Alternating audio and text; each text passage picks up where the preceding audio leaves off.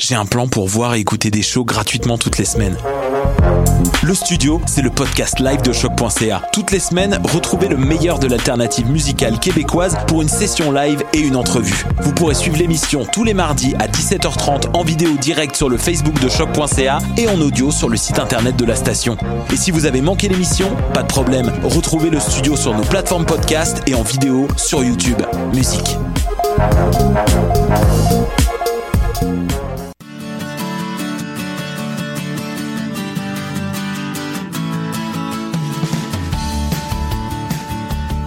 Bienvenue sur les ondes de choc.ca. Vous écoutez Tendance Entreprendre, l'émission qui vous fera voir l'entrepreneuriat différemment. Entrevues, conseils et inspirations pour oser passer à l'action. Cette émission est présentée par le Centre d'entrepreneuriat EGUCAM et est rendue possible grâce à la participation de la Banque nationale, partenaire principal du Centre d'entrepreneuriat EGUCAM.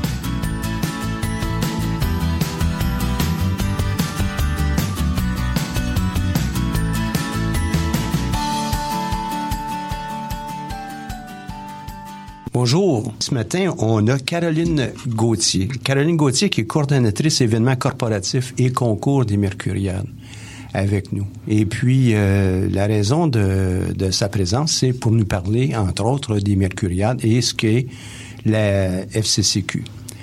Fait qu'on va commencer de façon plus large.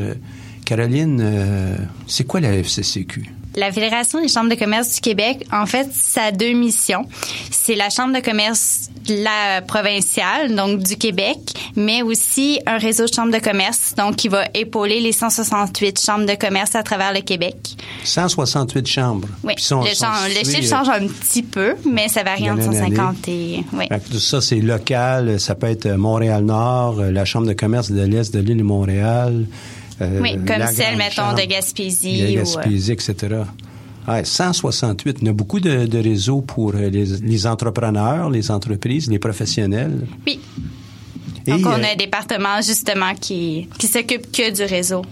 Que du réseau. Il y a aussi, euh, peut-être que ce sera l'objet d'une autre euh, discussion avec une de tes collègues, mais vous avez aussi des activités qui touchent l'international et notamment les États-Unis. oui, on a le programme Corex qui est à l'interne. Donc, on est plusieurs petits départements et euh, eux s'occupent vraiment de tout ce qui est exportation avec les États-Unis. Donc, le, le Corex, c'est avec euh, Claudine, qui était anciennement avec la Chambre de commerce de l'Est de l'île de Montréal. Oui, exactement. Euh, pendant plusieurs années. On a eu l'occasion de la voir lors de nos ateliers midi ici dans le passé. Maintenant, la chambre, la FCCQ chapeaute, appuie toutes ces chambres de commerce, mais elle les appuie aussi dans le cadre d'un grand concours qui s'appelle les Mercuriades. Euh, et toi, tu as un rôle avec ça. Parle-nous un peu de, de, ce que tu fais et puis euh, des Mercuriades par après. Donc, les Mercuriades, c'est un concours qui relève de la fédération en, et de ses partenaires. Donc, euh, c'est vraiment un gros travail d'équipe qui est fait euh, à partir de la fédération. Euh, le concours, ça fait 37 ans qu'il existe. Ça a été entrepris les démarches autour des années 1979. Le, lancement officiel a été en 1981. Donc, cette année, pour, 2000, pour les Mercury 2017, on s'enligne pour la 37e édition. Donc, euh, c'est vraiment un concours qui est le plus prestigieux au Québec, euh, qui ça finit par une soirée de gala de 850 personnes, mais il y a tout le concours qui est derrière. Donc, les gens ont trois mois pour proposer leur candidature candidature dans une des 14, 15, 14, 15 catégories. ouais. Hein, il y en a beaucoup, hein? Oui. Et puis ça, ça attire des entreprises un peu partout. Oui, exactement. Donc, on vise vraiment l'ensemble du Québec. C'est pas un concours, même si la fédération est basée à Montréal, c'est un concours qui veut englober tout le Québec. Donc, il n'y a pas un accent que sur Montréal. C'est vraiment... Euh, on essaie aussi de travailler avec les chambres de commerce locales. Donc, il y a beaucoup de travail qui est fait de ce côté-là à travers justement les communications qu'on va faire à travers notre réseau. On a même une catégorie qui est spécifiquement pour les, les gagnants de chambres de commerce au niveau du développement économique. Donc, il y a beaucoup de, de ce côté-là. Et ces 15 euh, catégories touchent euh, quoi à peu près? Je dirais vraiment tout. Euh, chaque entreprise peut appliquer dans deux catégories. Donc, c'est beaucoup au niveau aussi de la stratégie. On vise pas des gens qui nous envoient leur plan d'affaires, mais on vise des gens qui ont une stratégie qui a été travaillée au cours des deux dernières années, qui est vraiment typique. Donc, on peut autant viser l'innovation que l'engagement dans la collectivité. ou on peut y aller pour l'entrepreneuriat, la relève, transfert d'entreprise. Donc, chaque stratégie peut appliquer sur différentes euh, catégories. Donc, tous ces volets euh, recoupent euh, à peu près toutes les grandes stratégies, comme tu le mentionnes, qu'une entreprise peut employer. Et euh, dans le trois mois, c'est déjà lancé là, pour 2017, euh, là, le concours. Hein? Depuis, euh, depuis quelques semaines qu'il est lancé. Oui, ça fait déjà deux semaines. On a lancé le 21 septembre. Et les, les euh, entreprises soumettent leur candidature de quelle façon? Ils vont en ligne? Ils vont sur un... Euh, c'est sûr que moi, je suis la personne contact. Donc, euh, soit les gens m'appellent, m'écrivent des courriels s'ils ont des questions. Euh, sinon, on a notre site, mercuriade.ca, où les gens peuvent aller directement chercher les informations qu'ils ont besoin, où, où, toutes les catégories sont affichées, le processus. Ensuite, ils remplissent un formulaire, qui le formulaire m'est envoyé. Et par la suite, moi, je leur envoie les questionnaires qui est demandé, selon les, les renseignements qui ont été entrés et tout. OK. Et tantôt, tu mentionnais que c'était un concours prestigieux. Euh, tu peux nous en parler un peu là, du, du, prestige entourant le concours? Évidemment, je peux te donner un coup de main là, euh, parce que j'étais présent depuis ça fait plusieurs années.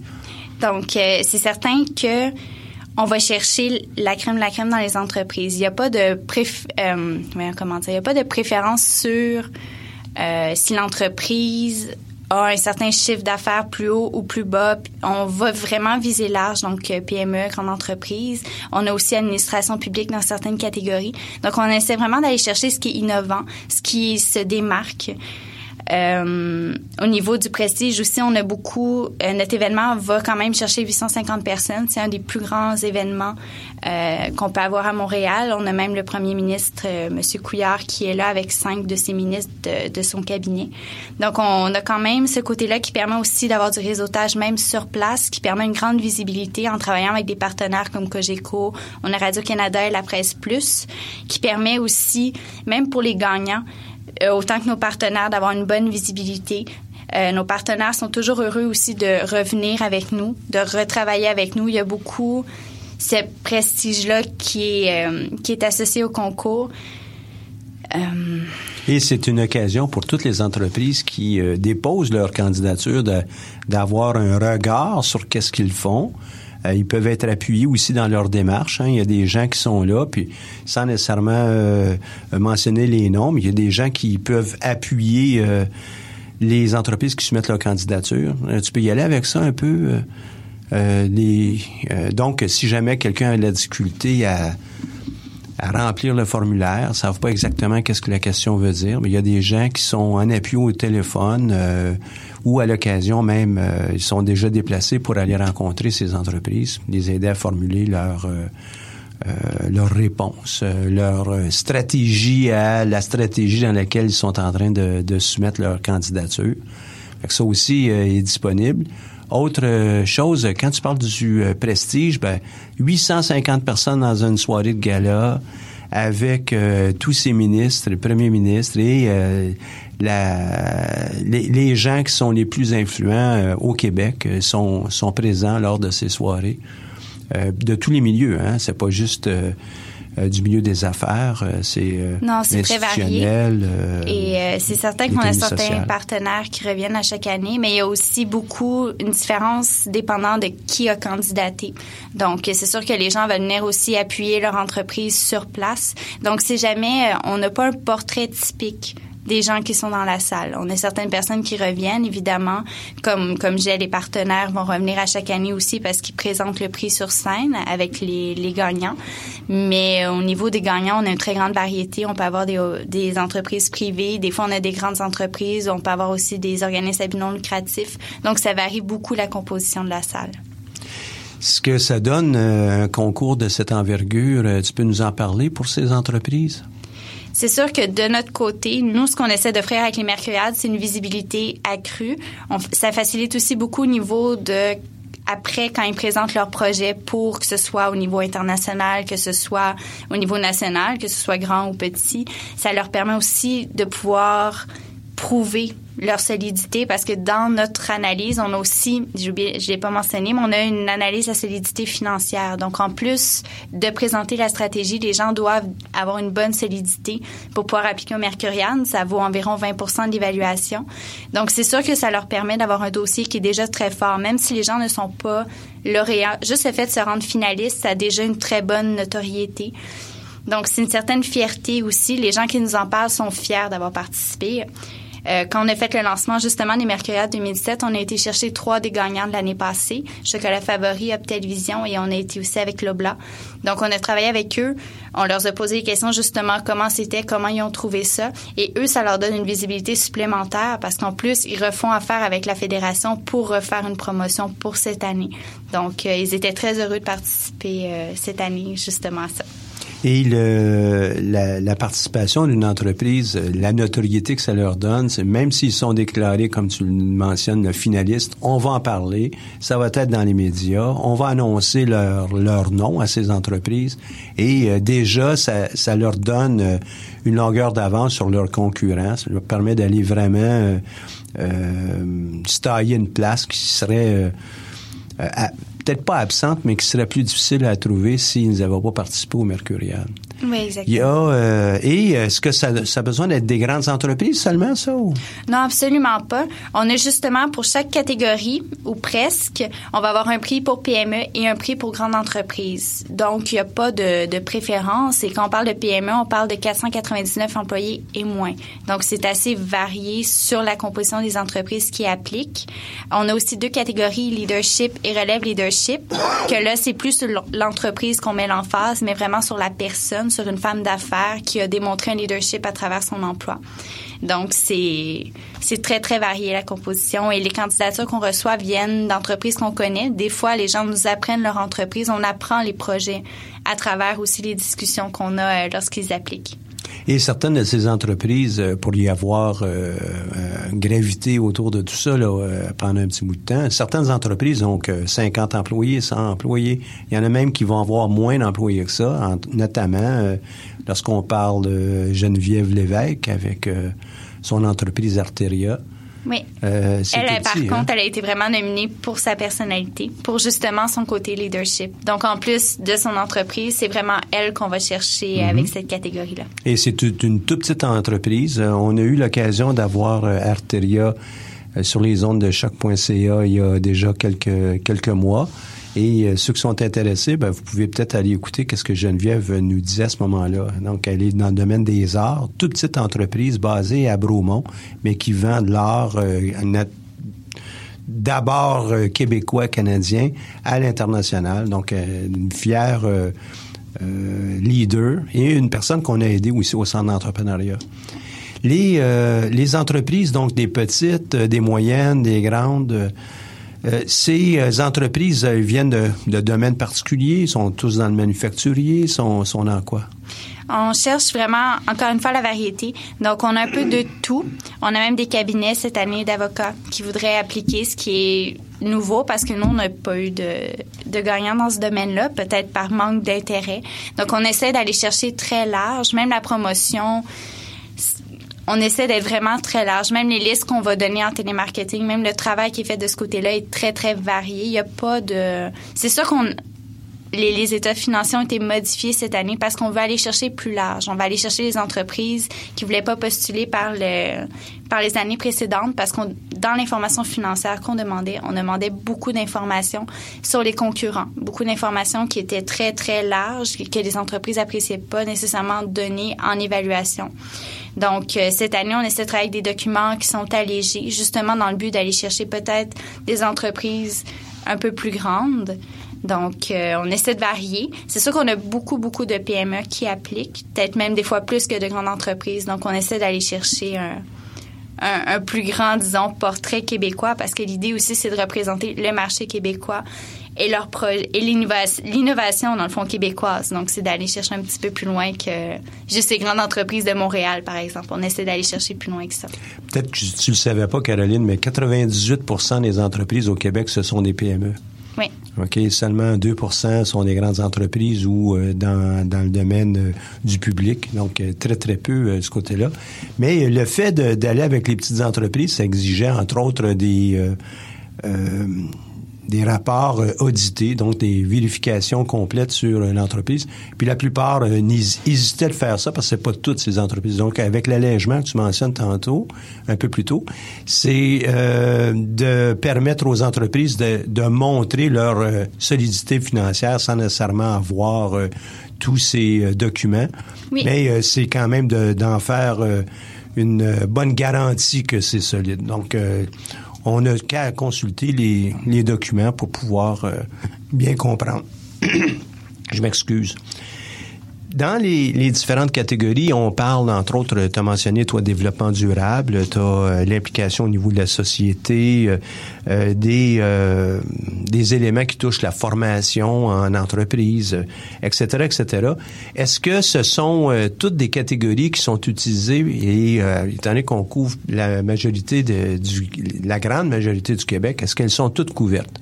Est-ce qu'il y a des candidatures dans chacune des catégories? Oui, on a des candidatures dans chacune. C'est sûr qu'il y en a qui sont plus recherchés, comme entrepreneuriat va aller chercher plus les gens que certaines catégories comme euh, on va avoir formation d'entreprise, que peut-être il y a un travail un peu plus à faire de ce côté-là. Ce qui veut pas dire qu'il n'y a pas de projet au Québec, tout simplement que les on est plus porté à aller vers des catégories aussi qui nous parlent.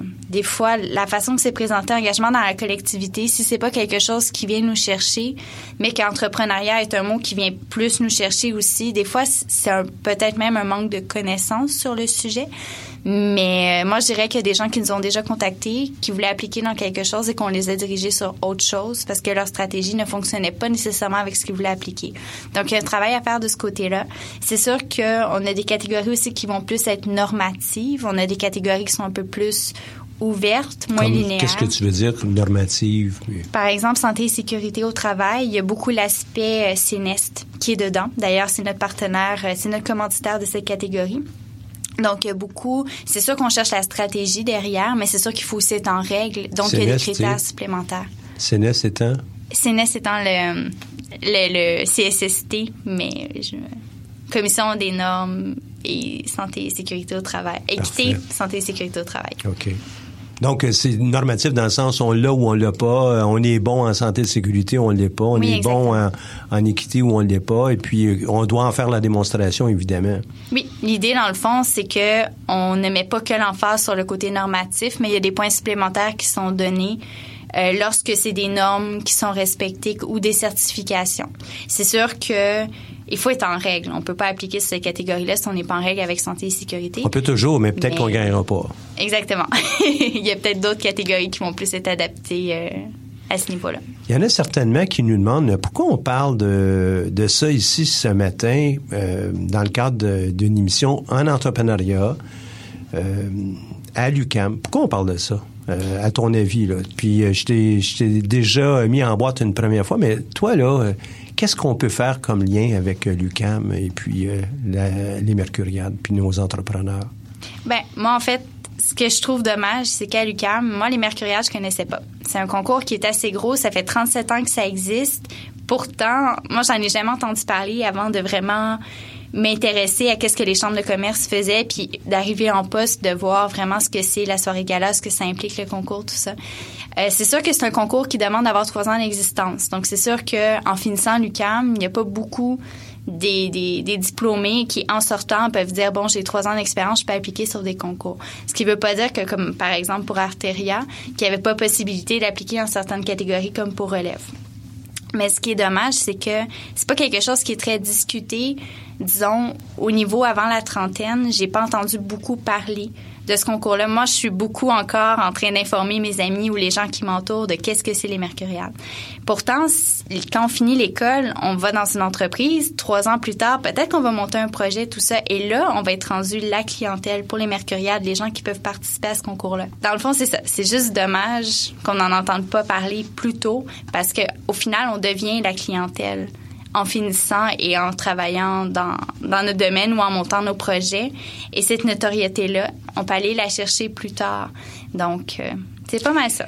Ben moi j'aime j'aime beaucoup ta réponse. Il y avait aussi un autre volet. Pourquoi je t'ai invité ici, c'est lorsque j'ai fait ta rencontre, j'ai aussi constaté que tu étais de, de l'UCAM.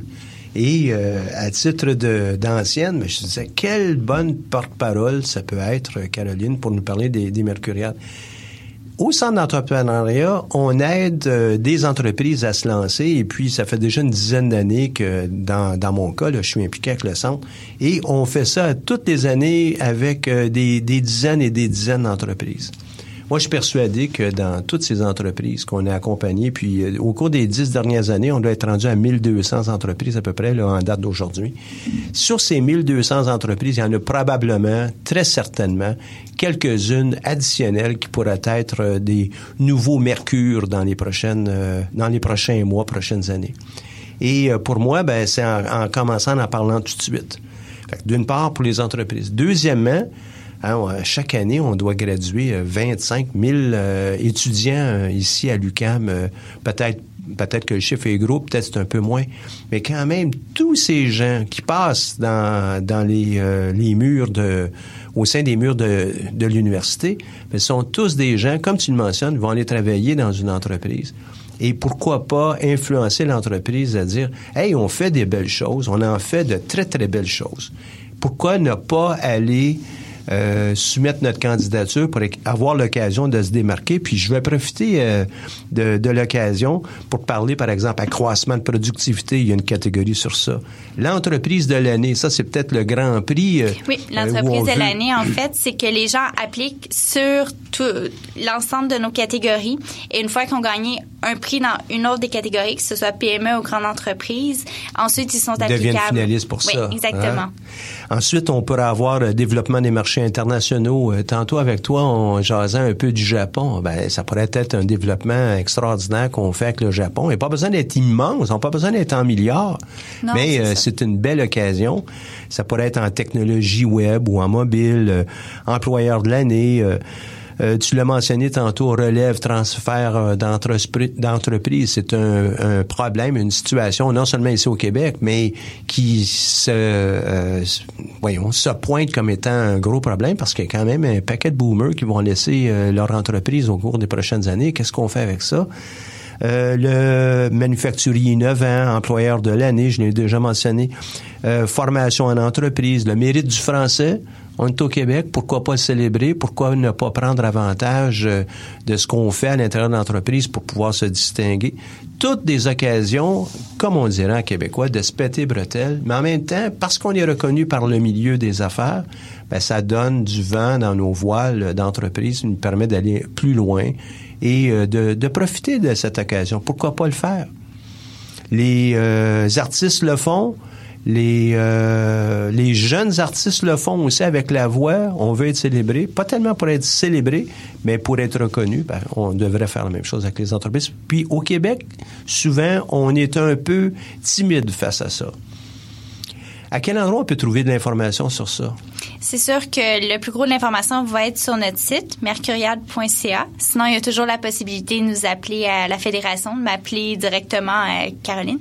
Et sinon, de... Puis on peut trouver toute cette information pour comment te rejoindre sur le site de Mercuriade. Oui, exactement. Donc, mercuriade.ca. Oui. Vous pouvez aller voir aussi, euh, ceux qui nous écoutent, allez voir les, les clips qui ont été faits dans, dans le passé, euh, le clip aussi sur le gala. Ça va vous donner euh, l'idée de l'envergure d'une part, mais aussi comment on fait pour euh, peut-être se faire reconnaître par ses pairs, par euh, le milieu. Et puis un processus rigoureux hein, pour euh, reconnaître les gagnants dans ça. On oui. commence avec les finalistes. Comment on fait pour distinguer les, les finalistes de, de tout le monde qui applique? En fait, déjà, les gens appliquent pendant trois mois. C'est un concours qu'il faut avouer qui prend neuf mois dans l'année. Jusqu'à la soirée de gala, c'est presque un neuf mois. Pour vous autres. Pour oui, vous autres. exactement. Donc, les gens peuvent appliquer à partir du mois de septembre jusqu'au fin décembre, disons, avant le temps des fêtes. Ensuite, nous, en janvier, on rencontre l'équipe de BDO qui font une première évaluation. BDO étant le cabinet étant, partenaire. Oui. Euh, qui euh, la firme comptable avec qui euh, on fait affaire, ça fait déjà plusieurs années, doit faire trois, quatre ans peut-être. Et euh, ces gens-là ont pour mandat de faire une première évaluation. Donc, eux vont aller chercher en fait des étudiants à la maîtrise qui vont être jumelés avec des gens du cabinet pour faire la première évaluation des dossiers. C'est eux aussi qui font l'évaluation financière. Et ensuite, il y a donc un premier tri qui est fait. Ça prend un week-end au mois de janvier.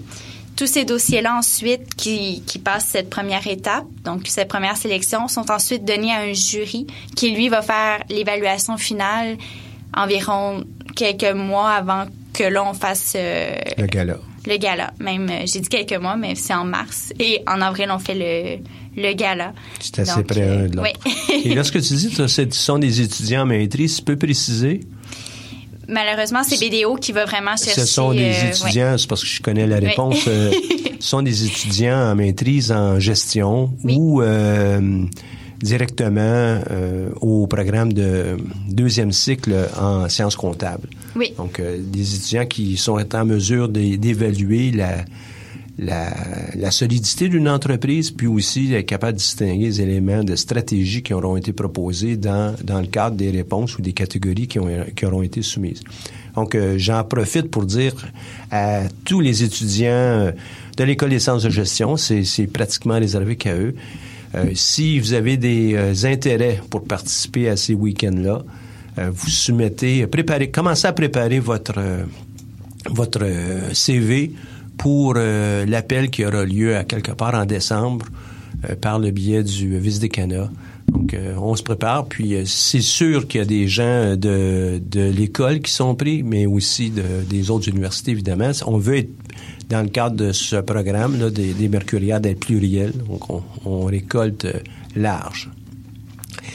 Tu, tu mentionnes, toi, qu'il y a euh, donc ce premier tri. Ensuite, euh, les, euh, la soirée des Mercuriades, mais il y a, une couple de choses qui se passent dans, entre-temps. C'est qu'on va commencer à, parler de ces finalistes. Euh, on va les, il va y avoir une soirée ou un après-midi où on va déclarer les finalistes. Ensuite, euh, il y a cette publicité qui est faite autour de chacune des catégories avec les finalistes. Ça, ça va avoir lieu au mois de mars. Oui, tout se passe au printemps. Donc, le, en fait, le concours est divisé en trois parties. Il y a vraiment le lancement, la période de candidature. Ensuite, on a la partie finaliste et ensuite la partie lauréat qui va plus après le- la soirée de gala. Donc, chaque partie, justement, aussi au niveau de la visibilité est très différente. Donc, chacun de nos partenaires médias a différents segments Oui. à présenter en, en temps et lieu. OK. Et puis, euh, dans, dans cette démarche euh, de... Donc ça, ça t'emploie non seulement à temps plein, là, mais ça, ça prend plus que temps plein. Tu es rendu au mois d'avril, euh, on commençait à faire le, le post-mortem, tu es déjà sur les, les rotules, comme on dit. Il y a aussi d'autres personnes qui appuient, t'appuient dans ça. Tu as un directeur, euh, évidemment, toute la communication. Oui, c'est sûr qu'à l'interne, on est deux personnes à temps plein là-dessus et sur les événements corporatifs.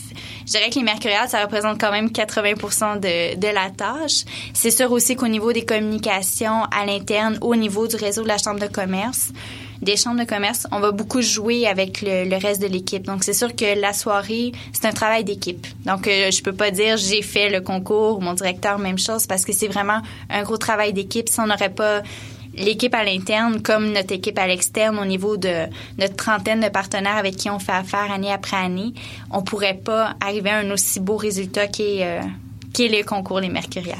Tantôt, euh, j'ai mentionné à nos auditeurs que tu étais de l'UQAM, puis j'avais trouvé ça intéressant, mais tu viens de quelle faculté, toi? Tu es en quel programme? je viens de l'école de langue, donc plus euh, communication. J'ai eu quelques cours à l'ESG aussi, étant donné que relations publiques comme communication marketing, on a beaucoup de cours euh, en commun avec l'ESG. Et ta formation euh, ici à l'UQAM te, te sert bien dans ce que tu fais? Oui, vraiment beaucoup. Vraiment beaucoup. Et euh, qu'est-ce que tu entrevois, toi, pour la QV 2017? On a des objectifs très hauts cette année. Donc, on essaie d'aller chercher plus de candidatures, d'aller chercher un peu plus large pour avoir une plus grande variété. Donc, euh, on s'attend à une réussite, c'est sûr, parce que déjà même au niveau des partenariats, on a eu des très bonnes discussions jusqu'à maintenant et tout. Tout est bien lancé. Euh, les questionnaires ont été révisés cette année. Donc, on s'attend à une évaluation qui est plus fluide. On s'attend donc euh, à ce que tout pas mieux parce que ça se passait déjà très bien depuis 37 ans, mais on s'attend à des très beaux résultats et on a j'ai très hâte de travailler sur la soirée de voir euh, disons la grappe des entrepreneurs et des euh, présidents d'entreprise et tout. J'ai hâte de voir comment ça va être euh, la soirée. Je voulais pas le mentionner au départ, mais je suis une de ces personnes qui appuie au téléphone les entreprises qui souhaitent déposer leur candidature et qui ont des questions pour remplir les formulaires. Donc moi, je suis assez près de des Mercuriades pour pouvoir vraiment encourager toutes les entreprises. Hein. Tantôt, je mentionnais là, de 98% des PME toutes les entreprises peuvent soumettre leur candidature. Euh, je suis pas certain qu'on va être capable de prendre 1000 candidatures dans l'année, mais il y a sûrement de la place pour beaucoup d'entreprises très intéressantes, oser. Et c'est une euh, occasion de vraiment euh, se faire connaître euh, beaucoup plus largement que dans notre patelin. Donc, oser, c'est le conseil que je donnerais, moi, à tous les entrepreneurs qui nous écoutent. Et ceux qui s'en viennent, qui vont être à leurs trois ans, quatre ans, cinq ans d'existence, oser. Caroline, merci beaucoup d'avoir été ici ce matin pour nous témoigner de ce que tu fais au Mercuriade, puis aussi nous sensibiliser. Et j'espère vraiment que tes collègues euh, qui euh, te suivent euh, à, à l'école des langues ou ailleurs, ben, vont dire ouais, ben, j'en ai entendu parler moi des Mercuriades lorsque j'étais à l'UCAM grâce à choc.ca. Merci Je beaucoup. le souhaite. Merci beaucoup d'avoir été avec nous autres. Coffre à outils. Aujourd'hui, dans notre troisième capsule qui porte sur le travail d'équipe, on va regarder comment faire pour partager le pouvoir décisionnel au sein de l'entreprise. Hein. Puis l'entreprise, ici, on parle évidemment d'une entreprise qui est naissante, une petite entreprise, mais je vous assure que le matériel que vous avez entendu à, jour là, pourrait aussi s'appliquer à, une entreprise d'à peu près toutes les tailles. Là. Deuxième élément qu'on va essayer de voir aujourd'hui, c'est comment on oriente l'équipe pour une amélioration continue au fil des années et euh, au fil du temps, si on veut euh, vraiment tirer son épingle du jeu, que ce soit au niveau académique, euh, en sport ou en entreprise, ben, il faut toujours penser amélioration continue, amélioration en tous les jours. Donc, c'est une recherche d'excellence. Au cours des première capsule, on a pu voir euh, qu'est-ce que c'était de gérer euh, une équipe et puis euh, une série de tests qui nous permettent de, voir ben, de quelle façon on peut s'inscrire dans une gestion d'équipe, mais aussi apprendre en équipe. Dans la deuxième capsule, on a vu comment on pouvait définir les objectifs d'équipe et je me suis persuadé moi-même que pour plusieurs d'entre vous, bien que c'était une de longues capsules, vous avez pris des notes pour euh, pouvoir euh, élaborer votre propre plan de travail. Donc, aujourd'hui, euh, on regarde les deux, les deux éléments que je vous ai mentionnés tantôt. mais pourquoi ça fonctionne, puis pourquoi aussi des fois ça fonctionne pas un travail d'équipe?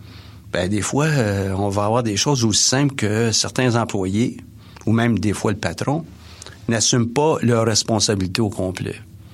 Donc euh, ça, ça va évidemment nuire non seulement au travail d'équipe, mais à la performance euh, d'ensemble. Euh, des fois, on peut avoir aussi un patron qui conserve son propre style de leadership. Et on doit, comme on a pu le voir dans les autres interventions, on doit être capable de s'adapter pour pouvoir faire croître notre équipe et puis l'amener à être très performante. Un troisième euh, élément pourrait peut-être être, qu'on a des, des, responsabilités qui ont été mal identifiées, mal cernées. Il faut peut-être avoir des gens qui travaillent sur la même chose, puis euh, c'est pas clair pour l'une et l'autre euh, quelles sont les responsabilités. Et finalement, bon, on a peut-être brûlé des étapes. Comme dans toute chose, on a aussi un processus, et c'est ce qui est beau avec le travail d'équipe, c'est qu'on est capable de l'inscrire dès qu'il y a de la bonne volonté dans le cadre d'un processus pour bien cibler comment on intervient, euh, comment on peut aider l'équipe et euh, à quel moment ils doivent euh, elles-mêmes, au, sens d'une équipe, prendre les rênes et agir de façon quasi autonome. Dans la démarche, des fois, on va peut-être avoir confondu enthousiasme avec euh, une précipitation qui fait qu'on a brûlé certaines étapes. C'est pour ça que dans la, démarche, on doit le voir comme un processus et euh, comme lorsqu'on s'habille, il y a certaines pièces de vêtements qu'on doit mettre avant les autres, puis c'est tout à fait normal. Je ne vais pas réduire évidemment le travail d'équipe à une simple activité de on fait A, ensuite B, ensuite C. mais il faut y aller de façon méthodique. Donc aujourd'hui, euh, ces, euh, ces, éléments, on va tenter de les, les décortiquer pour voir quel type de personnes on a et de quelle façon on est capable d'amener nos, nos membres de l'équipe, nos employés, nos partenaires à aller de l'avant. Donc, la première chose qu'on doit vraiment regarder, c'est le style de gestion de ce leader, ce leader entrepreneurial qui a une aventure en tête et euh, qui aimerait la, euh, la concrétiser le plus rapidement possible, mais avec euh, les, des membres d'équipe. Donc, quel est votre style de gestion? On peut le regarder avec plusieurs volets. Le premier étant la communication. Est-ce qu'on est capable de voir euh, de façon globale quelles sont nos, nos priorités pardon, annuelles pour euh, l'entreprise? Est-ce qu'on est capable d'informer nos employés, nos partenaires? Est-ce qu'on a aussi cette ouverture au niveau de la consultation pour être capable de recycler les opinions, mais aussi le bagage de, de tout le monde qui euh, constitue l'équipe afin d'enrichir notre, euh, notre position, euh, notre façon de faire? Est-ce qu'on est capable de co-décider? Et puis la co-décision implique, évidemment, un partage au niveau des responsabilités, un partage aussi au niveau de, puis je vais dire un gros mot, là, au niveau de l'autorité, pour être capable de mener à bon port notre aventure, notre bateau. Et finalement, ben, comment on fait pour mandater et qu'est-ce qu'on doit inclure dans le mandat? Donc, est-ce que vous avez un style qui est ouvert? Avez-vous un style qui est participatif? Un style qui est fermé? Donc, ça fait partie de ça d'une réflexion. Quant au niveau de... Euh, quant au style de gestion que vous pouvez avoir. Deuxième élément, c'est euh, être capable d'arriver avec euh, certaines stratégies et plans d'action qui découle évidemment de du premier volet que je viens juste de mentionner. Encore là, on est toujours dans ces éléments d'informer, consulter, co-décider et mandater. Et la, euh, les stratégies, est-ce qu'elles sont faites de façon participative ou bien elles sont des édits, donc édictées par euh, vous, le chef d'entreprise? et qui amènent les gens ben, à être à soit le faire ou bien s'en aller. Est-ce que c'est important aussi de savoir pour vous euh, euh, qu'est-ce que les, les, différents employés ou partenaires ont comme objectif? Donc, si on est capable de, de les amener à partager leur objectif avec nous et euh, à les, les, vivre avec nous, ben on a probablement beaucoup plus de chances d'avoir une équipe qui est forte. Donc, c'est évidemment dans le choix des, des membres aussi de l'équipe qu'on doit travailler. Un troisième élément, c'est au fur et à mesure que ces stratégies commencent à être euh, déployées ou même façonnées, est-ce qu'on est capable d'échanger l'information? Est-ce qu'on on est du type à s'asseoir sur l'information et euh, ne pas euh, la donner que juste au dernier moment? qui fait que peut-être on a des employés qui sont, moins efficaces qu'ils pourraient l'être parce qu'il manque cette information? Est-ce qu'on on veut ramasser l'information qui provient des des employés, des partenaires ou d'autres parties prenantes qui pourraient avoir une influence sur euh, notre entreprise. Donc, on est toujours dans l'information, consultation, co-décision et puis euh, définition de mandat. Dans ce cadre-là, ça me fait penser à un modèle qui était très intéressant, à, mon avis, est encore euh, très intéressant pour des petites, des moyennes entreprises. C'est un modèle défini par, ou en tout cas qui a été documenté par le Conference Board euh, du Canada dans un document qui s'appelle euh, le management par la planification. Très, très bien fait. Mais l'idée, c'est justement, euh, c'est une participation de tous les employés, notamment de la direction. Donc, vous, comme entrepreneur, vous êtes pratiquement de facto le leader, le patron, la patronne. Euh, vous avez des idées, vous avez un axe que vous voudriez euh, explorer pour la prochaine année ou les prochains cinq ans, peu importe la, période d'horizon que vous avez en tête. Et euh, ben, vous l'exprimez et avec l'idée d'aller recueillir toute l'information de la part des employés puis des autres parties prenantes. Donc ça pourrait être des fournisseurs, évidemment, on, leur raconte l'élément ou les éléments qui sont les plus pertinents pour eux. La même chose avec certains des clients. On récolte, on récolte l'information on digère le tout et on, on pratique ce qui est appelé catch-ball à l'intérieur de ce modèle-là. Catch-ball étant, bon, on refaçonne le tout, on attrape la balle, on le relance à quelqu'un d'autre qui va nous va contribuer à son tour à ajouter de l'information, de la valeur pour euh, arriver avec un plan global. Le fait qu'on fasse participer les euh, employés, notamment à cette euh, étape, augmente l'adhésion, le buy-in qu'on pourrait dire en anglais, la participation, la, la, satisfaction des employés aussi. Tout ça va en découler et va vraiment consolider l'équipe de travail. Pour l'avoir vécu dans plusieurs euh, plusieurs groupes, je peux vous assurer que c'est sans doute la meilleure façon de, le faire. Évidemment, il faut avoir un peu de temps pour le faire. Il faut avoir aussi des, contributeurs, des collaborateurs qui sont ouverts, mais tout ça dépend du style de gestion que vous allez avoir. Et ça, ça nous permet ensuite d'aller vers la quatrième grande étape, prise de décision relative euh, à, chacun des, employés pour leur travail. Comment on fait pour euh, intégrer l'information euh, quasi quotidienne, hebdomadaire, mensuelle, dans le cadre de l'évolution de, de l'entreprise et du travail des employés, comment on les consulte pour obtenir du feedback euh, de façon régulière et être capable d'ajuster en temps réel, à la limite, où est-ce qu'on s'en va, sans évidemment être comme un yo-yo. Hein. Ça va bien, ben, le yo-yo remonte, ça va mal, il redescend. Non, il faut vraiment tempérer et s'ajuster mais quand même, euh, sans feedback, euh, on, probablement que même en conduisant une voiture, si on n'a pas un feedback de qu'est-ce qui se passe dans notre environnement, et puis euh, auprès des passagers et l'environnement externe, ben probablement qu'on aurait beaucoup plus d'accidents. Il faut s'ajuster en fonction de qu'est-ce qui se passe, et on, on le fait de, de façon graduelle et non pas euh, de façon abrupte ou euh, trop difficile parce que le confort des passagers, euh, il sera pas là. Ensuite, on risque de faire un dérapage. On, on y va tranquillement, on s'ajuste en continu. Donc, cette prise de décision en fonction de qu'est-ce qui se passe et comment on peut influencer le travail des employés est essentielle à la démarche aussi. Cinquième, ben, l'implication des employés dans le projet, donc avec euh, les responsabilités, avec les rôles qui sont distincts.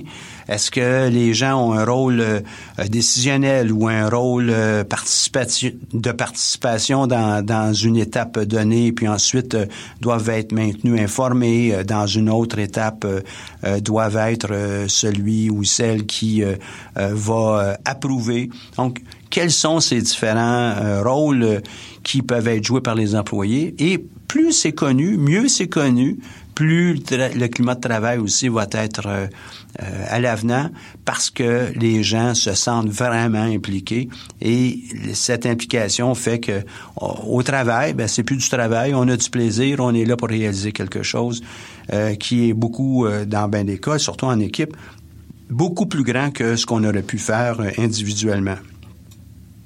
Maintenant, il serait utopique de croire que même si on a bien planifié, que les gens sont impliqués, sont embarqués, sont heureux dans tout ça, que tout ça va se passer puis on n'aura jamais de, de problème. C'est utopique. Puis les problèmes ne viennent pas nécessairement des gens. Des fois, ça va être un changement dans l'environnement. Ça va être un changement dans le plan. Peut-être qu'on a décidé de, euh, de se rendre ailleurs, d'aller plus vite, euh, de ralentir, euh, de diminuer nos coûts, peu importe. Il va y avoir des problèmes qui vont se présenter devant nous ou il va y avoir des, des activités qui vont nous prendre beaucoup plus de temps qu'on avait anticipé. Il peut y avoir aussi des changements à l'intérieur du de l'équipe. Euh, qui euh, vient euh, ralentir parce que dès qu'on a une, nouvelle personne, ben, on faudrait qu'on l'intègre cette personne dans notre façon de faire, notre façon de voir, puis en même temps, ben, on va vouloir aussi la faire participer.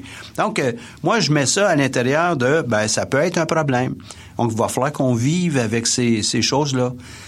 Euh, c'est euh, ça peut être euh, des problèmes liés avec la météo qui empêche les employés d'être tous au travail un certain matin puis qui ralentit le rythme puis la, la dynamique. Donc comment on va résoudre ces problèmes? Est-ce qu'on est capable de développer une façon de faire qui nous est propre dans notre propre équipe à l'intérieur de notre nouvelle entreprise? Euh, encore là, qu'elle soit petite ou moyenne, ça a peu d'importance. Il faut vraiment voir comment on va résoudre nos problèmes, puis se préparer à ça. Donc, la résolution de problème implique évidemment qu'on doit avoir une reconnaissance qu'il y a un problème on est capable de définir, le problème. On a peut-être euh, une bonne compréhension des causes à ce problème. L'idée n'est pas de trouver qui, mais de trouver qu'est-ce qui se passe et de, euh, de trouver des, pistes de solutions euh, potentielles, les évaluer ensemble.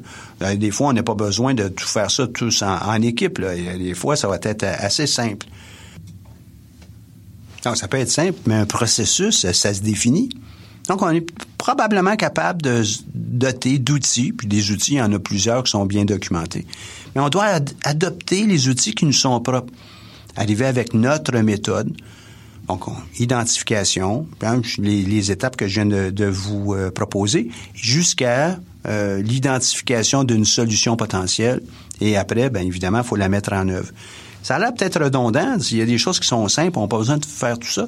Mais prenez quelques minutes, vous allez vous rendre compte que on a euh, sans doute, même si on ne l'a pas clairement, on a un processus pour euh, prendre des décisions et ensuite euh, mettre tout ça en œuvre. Vous devez toujours penser que vous êtes dans une équipe de travail. Donc, c'est pas parce qu'on a une bonne idée seule que nécessairement ça va être mis en œuvre. Il faut intégrer les autres éléments que j'ai mentionnés un peu plus tôt, entre autres au niveau de communication et adhésion des gens à toutes les fois qu'on résout des problèmes ou à toutes les fois qu'on a un projet ou une, un démarrage, une activité importante à l'intérieur de notre euh, projet, qu'on ait ou qu'on n'ait pas de problème, une étape qui est souvent négligée, c'est celle de la reconnaissance. Il faut être capable de célébrer une fois de temps en temps, euh, féliciter les gens, reconnaître leur contribution. Et euh, lorsqu'on est dans une équipe qui est un peu plus grande, peut-être aussi, euh, c'est l'occasion d'une petite fête pour euh, souligner tout. Donc, cette étape de reconnaissance est nécessaire. on le sent lorsqu'on nous-mêmes on travaille dans, dans une équipe, si on n'est pas reconnu et puis tout passe au silence, à un moment donné, on, on, on est un peu moins intéressé. Donc, vous comme chef d'équipe, vous comme entrepreneur, vous comme propriétaire dirigeant, dirigeante de votre entreprise, assurez-vous que la reconnaissance soit au rendez-vous régulièrement. Pour pouvoir faire progresser une équipe, euh, une autre euh, dimension qui est vraiment importante, c'est est-ce qu'on est capable d'établir les différents besoins de formation pour chacune des personnes ou pour l'équipe dans son ensemble? Et essayer de tailler sur mesure des euh, soit des capsules d'information un peu comme celles qu'on passe présentement, mais ça pourrait être autre chose pour euh, amener les gens à acquérir de nouvelles connaissances, les mettre en pratique évidemment et euh, à recevoir du feedback de leur père et de leur environnement, à savoir ben, si ça a été bien maîtrisé puis jusqu'où on peut aller avec tout ça. Donc besoin de formation, c'est euh, non seulement une étape importante, mais c'est clé aussi pour le progrès de l'entreprise. Pour plusieurs PME, c'est une dimension qui est négligée on prétend dans plusieurs milieux que ben, ça donne quoi former les gens, ils resteront pas, ils vont s'en aller. C'est certain que dans une petite entreprise, on va peut-être avoir un taux de, de roulement des ressources qui va peut-être être un peu plus important parce qu'on n'a pas un environnement qui permet d'avoir de bons salaires, de très bonnes conditions. Mais si au niveau de votre gestion, votre style, vous êtes capable de, de bien maîtriser les éléments que je viens de vous mentionner, vous allez probablement être capable de d'avoir une, euh, une rétention de, vos ressources qui va être plus grande que la moyenne des petites entreprises qui viennent de débuter. Donc, euh, le voir comme étant quelque chose qui euh, crée aussi une réputation à votre entreprise. Si vous êtes toujours à l'affût de formation pour, de formation et d'information, de trucs, etc., pour vos employés et que ça leur, ça les permet de se développer, vous allez avoir de facto une meilleure rétention et vous allez devenir un employeur de choix pour les gens qui un jour voudront très certainement se joindre à votre entreprise. Qui dit tous ces éléments au niveau de votre style de gestion, euh, dit aussi, il va falloir qu'on gère le rendement. Votre rendement, oui, mais aussi le rendement de chacun des contributeurs. Est-ce qu'il est à hauteur? Est-ce qu'on est capable de donner un feedback? Est-ce qu'on peut amener l'employé ou, le partenaire ou le, contributeur à tenir compte de ses progrès, des pistes d'amélioration, et on le fait dans tous les domaines. On garde le compte. On le voit dans le sport, c'est mieux et facile. Il y a personne qui joue au basketball, puis on va juste avoir le, score à la fin. Donc, on veut le voir, puis ça motive, ça mobilise les, troupes. Mais ne pas savoir où est-ce qu'on est rendu au niveau de notre performance individuelle à l'intérieur d'une équipe constitue un problème. Un problème qui est important et qui doit être euh, pris en main par une bonne gestion du rendement et évidemment, ben, une amélioration du euh, rendement par euh, les activités choisies et puis évidemment un feedback qui est assez clair. Donc, est-ce que vous êtes dans des, gens qui sont plus du type communicateur, du type consultation, co-décision ou vous, vous offrez des mandats, ça va être lié avec votre style de gestion, la maturité de votre équipe et la façon dont vous la, gérez au quotidien et dans les différents grands cycles de planification pour, pour votre entreprise. Donc, ça, ça vous amène, ça, là, cette, cette façon de faire vous amène, on l'espère, une plus grande participation de tout le monde, une responsabilisation, un pouvoir accru de chacun des employés, une équipe qui est, qui est mobilisée, qui est engagé et qui a à cœur le succès euh, non seulement individuel, mais le, succès collectif. Ça, ça contribue, euh, tout ça, à un esprit d'équipe, euh, une démarche qui amène tout le monde à avoir plus d'initiatives, plus de une propension plus grande pour l'action, pour faire avancer le, tout, un climat de travail qui est serein. Donc, est-ce que vous, vous-même, me dire, oui, mais c'est moi l'entrepreneur. Ben oui, mais vous travaillez aussi, vous, au sein d'une équipe, une équipe qui est probablement élargie avec vos clients, vos fournisseurs, votre entreprise en tant que telle. Est-ce que vous êtes un coéquipier qui est efficace? Parce que, veux, veux pas, à quelque part, on est tous un coéquipier de quelqu'un d'autre. Donc, un petit test euh, sur euh, une dizaine de questions qui euh, peut vous amener à identifier si vous êtes dans la bonne direction ou bien des certaines pistes pourraient être entretenues, améliorées et peut-être même corrigées. Donc, comme dans les capsules précédentes sur le travail d'équipe, vous, vous, allez vous noter entre je suis en désaccord avec, euh, je suis totalement d'accord avec 10. Donc, de 1 à 10, euh, vous, euh, vous marquez, vous indiquez votre performance. La première, je suis capable de décrire la mission puis les valeurs de l'équipe et je m'y sens engagé.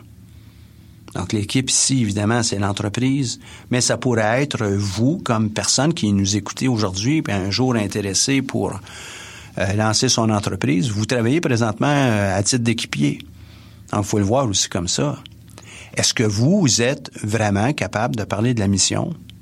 Et si vous ne pouvez pas le faire avec euh, votre équipe courante, comment vous allez aussi avoir l'instinct et puis la, je sais pas moi, la dynamique pour pouvoir le faire avec votre propre entreprise? Donc ça, c'est une première question. Deuxième, je suis capable d'établir le lien entre mes objectifs individuels et ceux de l'équipe.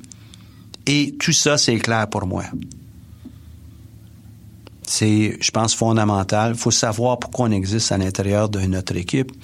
Euh, est-ce que je suis gardien de but?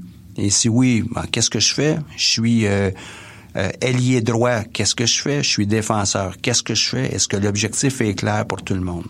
Et pour moi, évidemment. Troisième, je connais mon rôle. Hein, je viens juste de le mentionner avec les différentes positions euh, au hockey.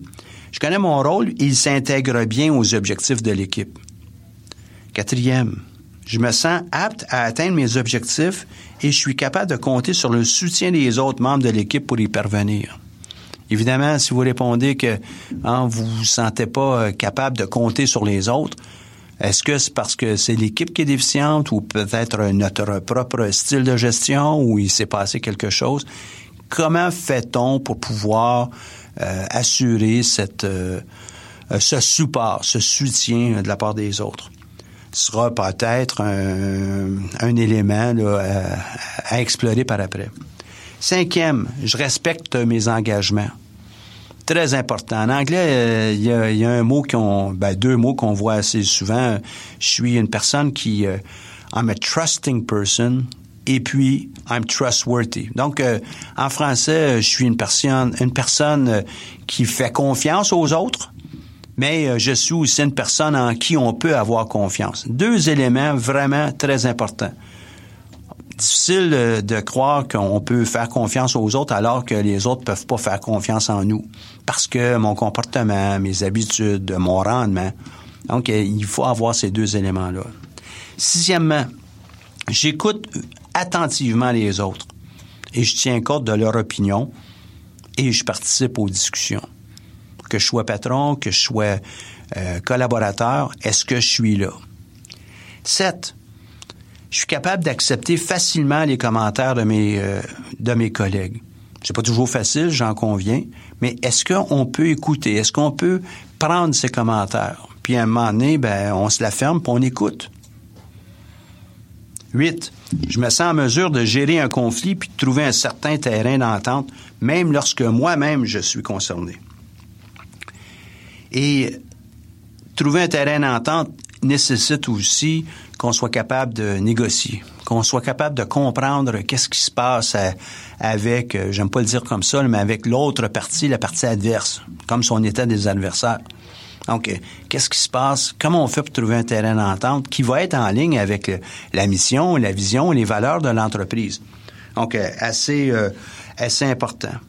Neuf, je partage les responsabilités avec les autres membres de l'équipe en matière de leadership et puis de développement.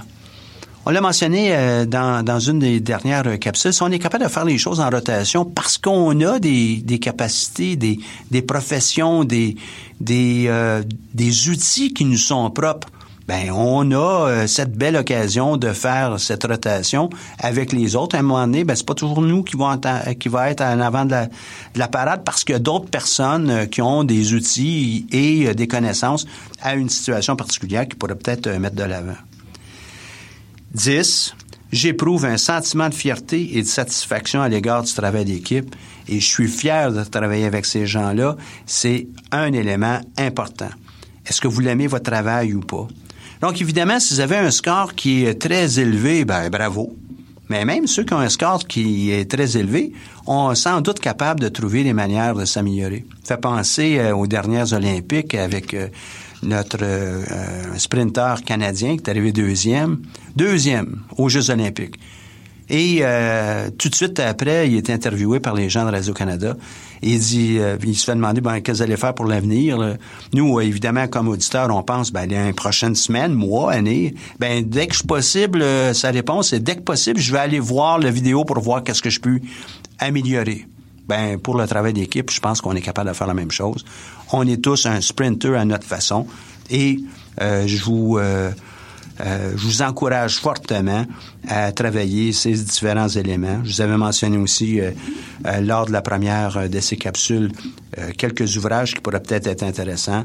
Et je suis persuadé que bien embarqué, vous allez être un contributeur, une contributrice qui va être hors pair. Merci beaucoup. Cette émission est rendue possible grâce à la participation financière de la Banque nationale, notre partenaire principal. Leur appui nous permet d'avoir cette émission, de même que nombre de nos services. Merci à tous d'avoir été à l'écoute. À bientôt.